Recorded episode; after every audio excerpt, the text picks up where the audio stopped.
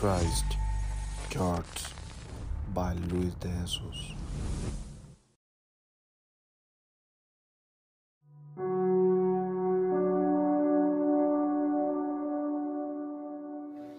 Dios te bendiga, amigo y hermano que me escuchas. Aquí Luis Oscar en un nuevo podcast y yo sé que este te va a bendecir.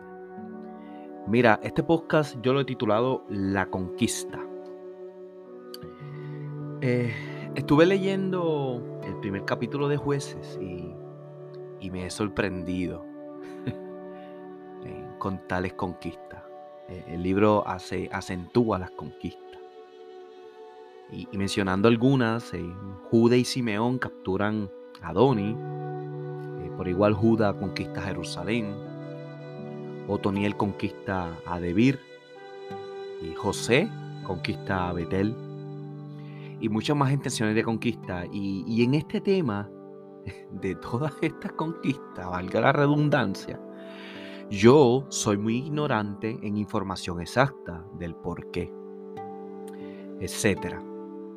Pero um, primero, según lo que he leído en este capítulo, eh, en varias ocasiones menciona que Jehová estaba con ellos. Eh, y segundo, eh, les daba la victoria.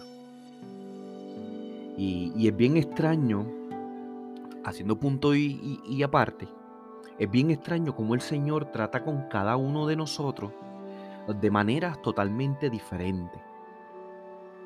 aunque parezcan iguales, según la iglesia, eh, aunque parezcan iguales, eh, el trato es distinto. Y, no digo que el Señor es distinto, eh, sino el trato.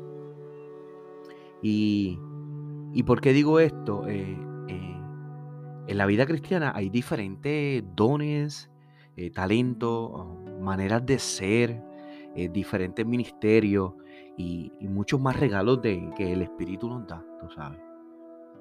Ahora me explico. ¿Por qué esta reflexión? Porque esta reflexión es un poco distinta de lo que podríamos escuchar y afirmar.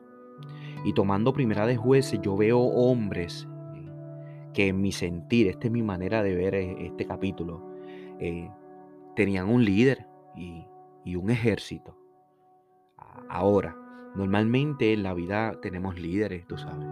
El presidente tiene, eh, es líder y tiene su, ejército, como uno dice.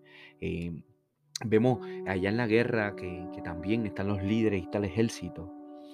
¿Y qué les quiero decir? Eh, y, decir que aunque todos somos llamados a, ser devotos en oración y a la palabra, eh, no significa eh, necesariamente que si no llevas a cabo esto, estarás excluido de los planes de Dios, hagas esto o no. como se supone, diríamos mucho, ¿verdad? Que se supone que lo hagamos. Eh, yo no creo que todos estos eh, hombres que habla Primera de Jueces eh, fueron hombres de oración, de intercesión, sino que fueron hombres de guerra, hombres del terreno. yo no me considero de ellos, te soy honesto, porque yo siento que mi ayuda en el Evangelio son mis rodillas, son mis oraciones, y ese es el don que, que me ha dado el Señor, esa es mi manera esa es mi manera eh, de ser en el Evangelio, eh, de aportar algo al Evangelio. Pero cuando escribía este mensaje me preguntaba, eh, ¿qué pasa con los hombres que no sienten orar y son hombres que aman al Señor? Y, siendo más sincero, a veces son personas de admirar en muchas áreas de sus vidas. Y este es el mensaje. no importa si eres de los del terreno de guerra, ya sea de rodillas o de los que van a la acción física, estás en los planes de Dios. No es que seas diferente o es que estás lejos del Señor o el Señor está lejos de ti, eh, sino que tu posición de guerra, de la cual Dios puso en ti, es esa. Algunos ser de los del terreno y, y otros en puedes ser de, los que son devotos en oración y, y, no sabes por qué, porque no te atreves a, a ministrar eh, en público. No es que seas cobarde, sino que tu llamado es, eh, eh, es, levantar guerra de rodillas. O sea, ambos somos atallas del Señor.